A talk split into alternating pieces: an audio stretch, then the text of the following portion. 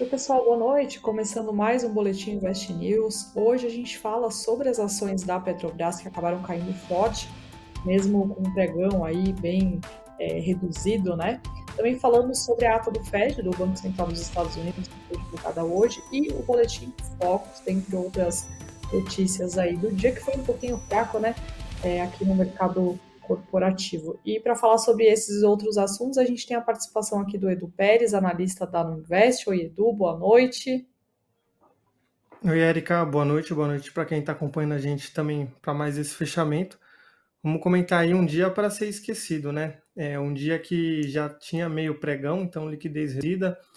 É, quando até dando um spoiler aqui do que a gente vai comentar, o dia começou é, depois das 13 né, na bolsa, mas a gente já tinha sinais lá fora de que tanto os ativos lá fora estavam indo mal, como os ativos brasileiros que são negociados lá também é, iam ter um dia bem complicado. Então vamos entrar em detalhe o que aconteceu e tentar explicar a maioria dos, dos fatos que impactaram a bolsa hoje.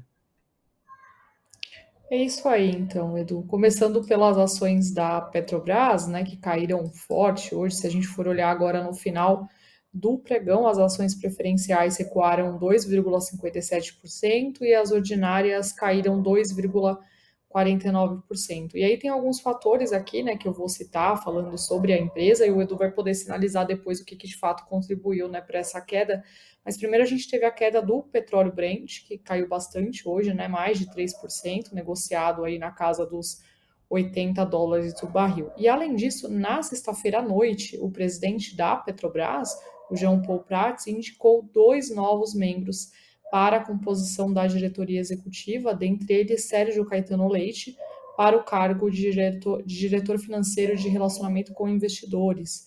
Lembrando aí que o, o Sérgio Leite atuou como subsecretário do Consórcio Nordeste. Já Clarice Copete, que integra atualmente o Comitê de Auditoria da Caixa Econômica, foi indicada como diretora executiva de Relacionamento Institucional e Sustentabilidade.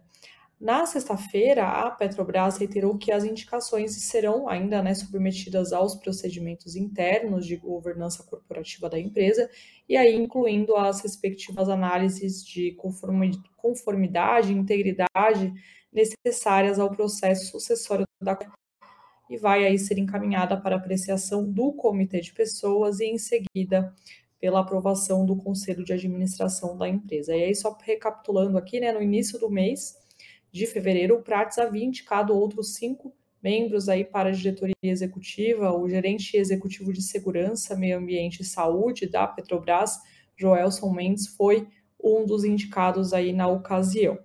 E também, hoje, a empresa informou que o duto OS Bate, que transporta petróleo do terminal de São Sebastião, em São Paulo, até Cubatão, segue inoperante para a realização de inspeções depois de fortes chuvas que atingiram o litoral norte durante o carnaval, como a gente pôde acompanhar aí nos últimos dias. Segundo a Petrobras, as operações no duto seguirão suspensas até que todas as ações necessárias sejam tomadas para a retomada segura das operações. A, a, a estatal ressaltou que, apesar da, suspen da suspensão da operação desse, desse duto, não há impacto para o atendimento ao mercado, né? Ou seja, aí não tem grandes é, consequências dessa paralisação, essa suspensão.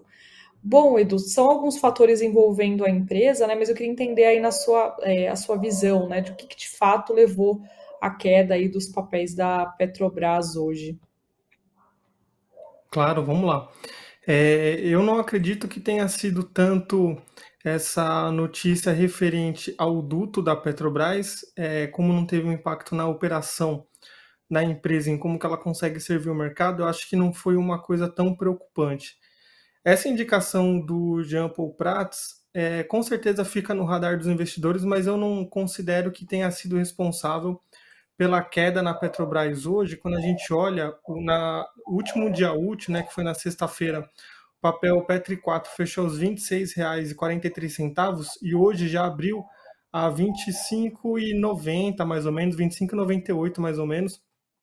E quando é, quando é nesses casos que a gente quer dar uma olhada para ver se foi alguma coisa relacionada à empresa específico, a gente pode olhar tanto, é, por exemplo, se foi alguma questão de resultado, alguma coisa de balanço, mas a gente tem também alguns truques que a gente pode ver, né? Por exemplo, a gente está vendo aqui no gráfico na tela, é, o gráfico da própria Petri 4, então vamos tentar memorizar essa configuração que a gente está vendo, né? Então, cada vela dessa foi um pregão, o pregão de hoje o papel já abriu com uma queda bem forte e fechou o dia também é, no patamar mais abaixo. Aí quando a gente pega para ver, por exemplo, a 3R Petróleo, ela teve um dia também ela abriu essa segunda-feira, essa segunda-feira não, né? Essa quarta-feira aqui também com queda e fechou o dia em um patamar mais abaixo ainda, né? Olhando também outra comparável que seria abril, sofreu um pouquinho menos, mas ainda assim abriu o papel em queda hoje. Então isso indica que é, primeiro, talvez a falta de liquidez no mercado, né, ou o próprio pregão reduzido tenha dificultado um pouquinho o desempenho da, das ações, mas eu acho que o que mais impactou mesmo foi a questão do desempenho do petróleo hoje. Então, quando a gente olha ali o petróleo Brent caindo mais, mais de 3,10%, caiu acho que 3,13% hoje. E aí o petróleo Brent é, é a referência para a Petrobras. O petróleo WTI caindo 3,25% no dia é bastante coisa, não é comum ver essas oscilações tão fortes, né? É, e aí, durante o dia, quando a gente estava acompanhando os mercados, é, vários índices já estavam no vermelho, né? Então, os pré-mercados dos Estados Unidos estavam operando no vermelho, estavam tentando buscar uma certa recuperação. Só que aí veio a ata do Fed, então a gente teve notícias, é, não são necessariamente notícias novas, né? Então, o pessoal deve ouvir bastante a gente falar que é, o Fed disse que vai lutar contra a inflação, o Fed disse que o mercado de trabalho está aquecido. Isso não é notícia para ninguém, mas toda vez que o Fed fala isso, o mercado pode ter essa reação de choque de uau, meu Deus, a inflação existe e ela está descontrolada, né? Não é nenhuma surpresa. Às vezes o mercado acaba tendo essa narrativa do tipo, ah, por exemplo, o mercado de trabalho está forte e índices de preços como o CPI estão desacelerando menos, quer dizer que talvez seja um pouso mais tranquilo, né, para para esse momento de alta de juros, a, a desaceleração econômica seja mais tranquila. Às vezes ele interpreta do tipo, olha, realmente o mercado de trabalho está ainda bastante aquecido, a inflação ainda não está desacelerando como a gente gostaria, então a gente começa a ficar mais cauteloso. E aí isso impacta também demanda de petróleo, porque aí os investidores, né, os agentes de mercado acabam reprecificando demanda pelo mundo. E a gente aqui, como um país emergente que exporta bastante petróleo tem a Petrobras um peso grande no índice e a Petrobras em si é uma empresa que exporta, né? Isso acaba impactando negativamente. Então, meio que tudo se alinhou hoje para ir contra a Petrobras. Eu acharia até estranho se a gente conseguisse fechar o dia de hoje com alta, mas infelizmente não, não deu muito certo não. E Edu, pessoal falando aí sobre as quedas dos mercados hoje, né, comentando aí é, sobre as bolsas americanas também, é, forte baixa hoje, né, por conta dessa, dessa ata do Fed, acho que tem a ver também aí com o que o Edu falou, né, sobre o Petrobras, mas é, acaba impactando o mercado como um todo. E, bom, Edu, vou passar aqui para as notícias do dia, começando até pela ata do Fed, depois a gente volta a se falar, o pessoal fez algumas perguntas aqui, uhum. depois uhum. a gente pode até voltar aqui nelas. É, vou começar aqui pela ata do Fed, que foi divulgada hoje, referente aí à reunião que o Banco Central lá dos Estados Unidos fez nos dias 31 de janeiro e 1 de fevereiro. E aí o que, que a ata diz, né, de importante, abre aspas, quase todos os participantes concordaram que era apropriado levar a faixa alvo da taxa básica em 0,25 ponto percentual Muitos deles afirmaram que isso permitiria ao Fed determinar melhor a expansão de movimentos futuros. E aí, lembrando que na última reunião do Fed, o Fed desacelerou a alta que ele vinha é, fazendo aí nas taxas é, básicas de juros por lá. A, alta, a ata do, do Fed também trouxe o seguinte comentário, abre aspas, os participantes amplamente destacaram que os riscos ascendentes para as perspectivas de inflação continuaram a ser um fator chave para moldar as perspectivas de política monetária e que os juros precisariam aí subir e permanecer elevados até que a inflação esteja claramente encaminhada para a meta de inflação de 2%, aí fecha aspas. Então, essa preocupação aí é, com de como é que vai ficar então o, a inflação do país para que essa, essa para que a, a, taxa de juros realmente volte aí é, a um patamar, volte a se estabilizar, né, ou a um patamar menor. É, agora, voltando aqui a falar sobre o, a economia brasileira, né, hoje foi divulgado o Boletim Focus do Banco Central, que é divulgado toda segunda-feira, e hoje acabou sendo divulgado por conta do Carnaval, é, foi divulgado hoje. E o que, que ele apontou, né, se a gente for olhar aí os principais, é, as principais projeções, a gente pode dizer uma piora nas projeções para inflação, especialmente, né? Os especialistas subiram as perspectivas para o índice de preços ao consumidor amplo de 2023, de 2024, 2025 e 2026. Para 2023, lá na semana passada, o Boletim Focus apontava a inflação de 5,79%. Na, no documento de hoje já aponta uma inflação de 5,89% para este ano. Para 2024, na semana passada, o boletim apontava 4% de inflação e no boletim de hoje a expectativa é de 4,02%. E aí lembrando que essa foi a décima alta seguida na previsão de inflação do Brasil para 2023 do Boletim Focus e para 2024 foi o quinto aumento aí seguido. Quando a gente olha para a taxa Selic, é a taxa básica de juros da economia, as projeções permaneceram estáveis para 2023, né? Então a ideia é chegar ao final do ano com uma taxa de 12,75%. Para 2024 também permaneceu aí a expectativa de taxa de 10% e para 2025 uma expectativa de 9%.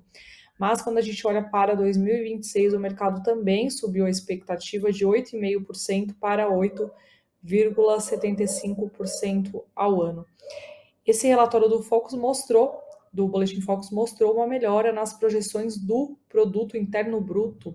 Em 2023, a previsão, que era de um crescimento de 0,76% na semana passada, passou para 0,8% no documento divulgado hoje.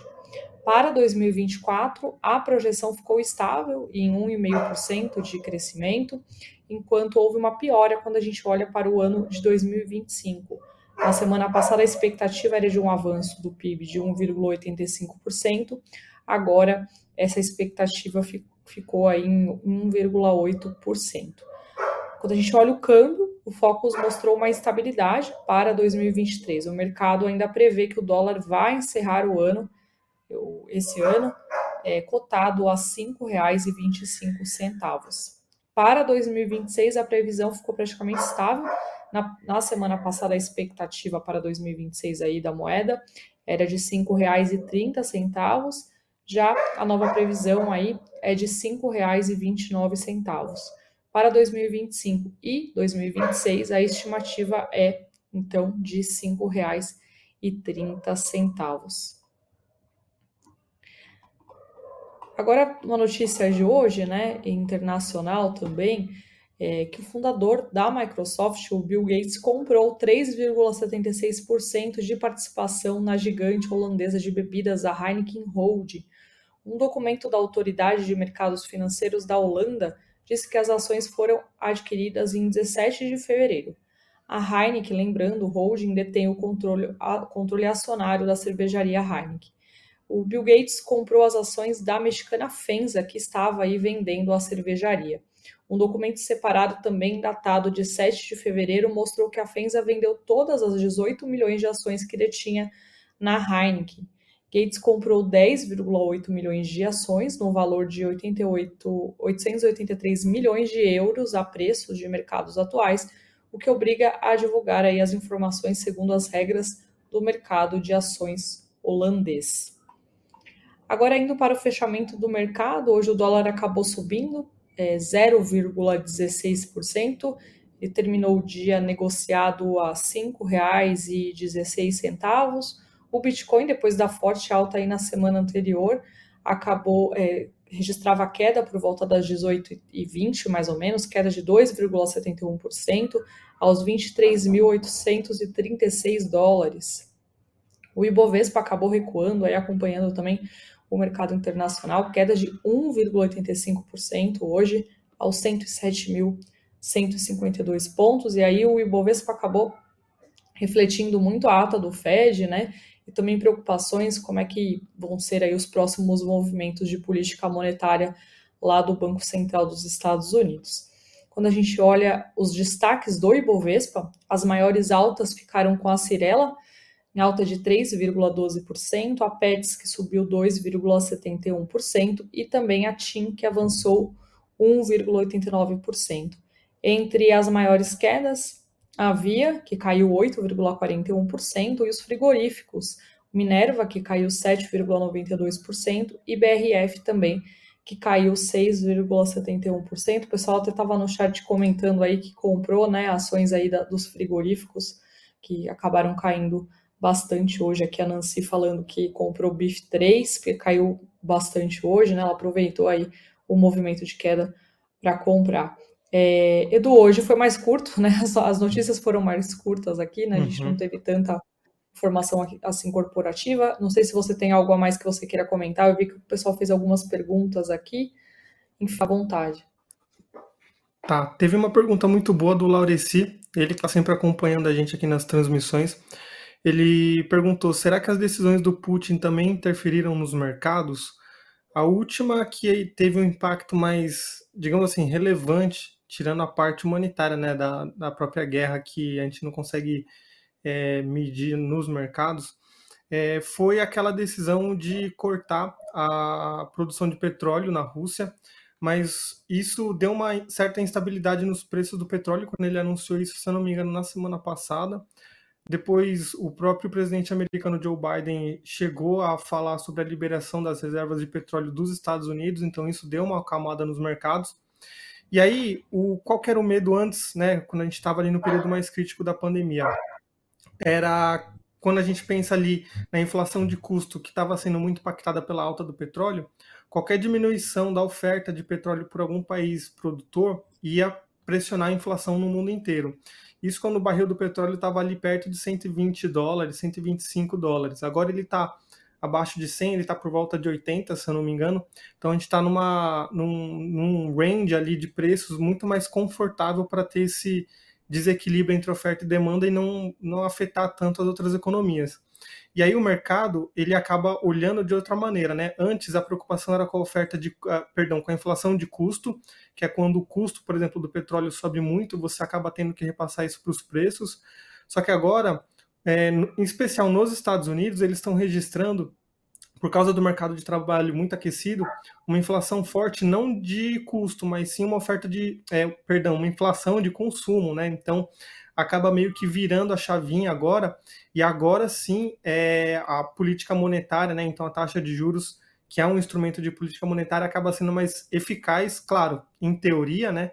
É, para controlar a inflação. Então agora o mercado acabou pensando de outra forma petróleo, o barril de petróleo acabou caindo bastante hoje porque os juros nos Estados Unidos vão ficar mais altos e por mais tempo. Logo, a economia vai acabar consumindo menos, né? Porque juros mais altos, tendência de consumo é menor. Então, o mercado acaba vindo por esse outro olhar. Mas também é uma pergunta muito válida, porque a gente sempre bateu aqui falando que o preço do petróleo é um aspecto muito acompanhado pelos bancos centrais. Só que hoje o mercado acabou vendo por esse outro lado, então vamos ver o que, que vai desenrolar disso tudo. Amanhã, se eu não me engano, eu vou até confirmar aqui, mas é, amanhã mesmo a gente vai ter de dado muito importante para o mercado é, estoques de petróleo que o, o, o, mercado acaba acompanhando, querendo ou não, né? E você tem as informações, e aí só lembrando, esse estoque de petróleo é referente aos Estados Unidos, e as informações de pedidos iniciais por seguro-desemprego dos Estados Unidos também. Como eu falei que o mercado de trabalho está sendo acompanhado de perto pelos investidores, qualquer número muito acima ou muito abaixo do que o mercado vem projetando pode causar um outro dia ou de aversão ao risco, se ele vier um número muito abaixo, porque a economia a gente está esperando que por conta dos juros altos a, o desemprego nos Estados Unidos suba, e aí só é, contextualizando, né? É, é um pouquinho chato a gente falar que a gente espera que o desemprego suba, mas o país lá, os Estados Unidos, eles estão enfrentando o menor nível de desemprego em, se eu não me engano, 50 anos. E quando você associa isso a uma época de inflação alta e juros altos, isso não faz muito sentido, porque é meio que uma balança. Você sobe juros, a inflação tende a cair e desemprego tem que subir. E não é isso que o Fed está vendo. Então o mercado acompanha de perto isso. Então amanhã, provavelmente até a hora do almoço, a gente deve ter uma reação do mercado em relação a esses dados do mercado de trabalho dos Estados Unidos. Então é bom sempre ficar de olho. É isso aí, então. Edu, o pessoal é, perguntou aqui sobre.